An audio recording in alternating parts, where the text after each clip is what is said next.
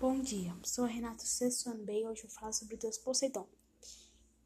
De acordo com a mitologia grega, Poseidon é o deus dos mares, dos oceanos, das tempestades, dos lagos e dos cavalos, um entre os doze deuses gregos olímpicos. Ele é o filho dos titãs Cronos e Rhea e é a principal divindade adorada na cidade de Pilos e de Tebas. O pai de Poseidon, Cronos, estava destinado a um trágico fim. Assim como tinha derrotado seu pai, ele também seria derrotado por seus filhos. Sabendo disso, Cronos tomou a decisão de engolir todos os filhos que nasciam.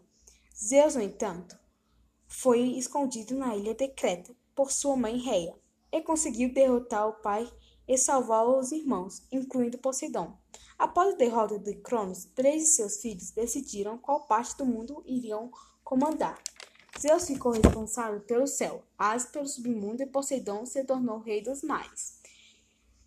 Ele teve várias mulheres, mas oficialmente é Anfitrite que, que ficou conhecida como deusa dos mares.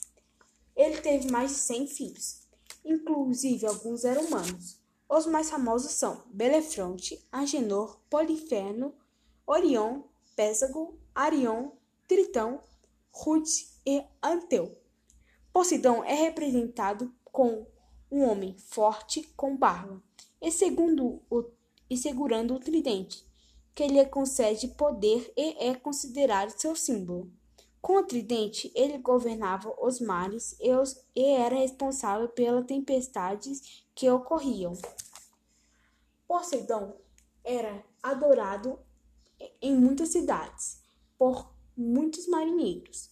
Sacrifícios eram feitos em seu nome para pedir condições climáticas boas para as navegações. Com o imortal, ele nunca poderia morrer. Embora as histórias dele variem, não há registro de uma morte. A adoração dos gregos e romanos por Poseidon e outros deuses morreu com o surgimento do cristianismo. Embora seja possível dizer que Poseidon e outros deuses gregos morreram simbolicamente quando eles foram se apagando durante a história do mito antigo, não há como chegar a um dia ou hora ou derradeira.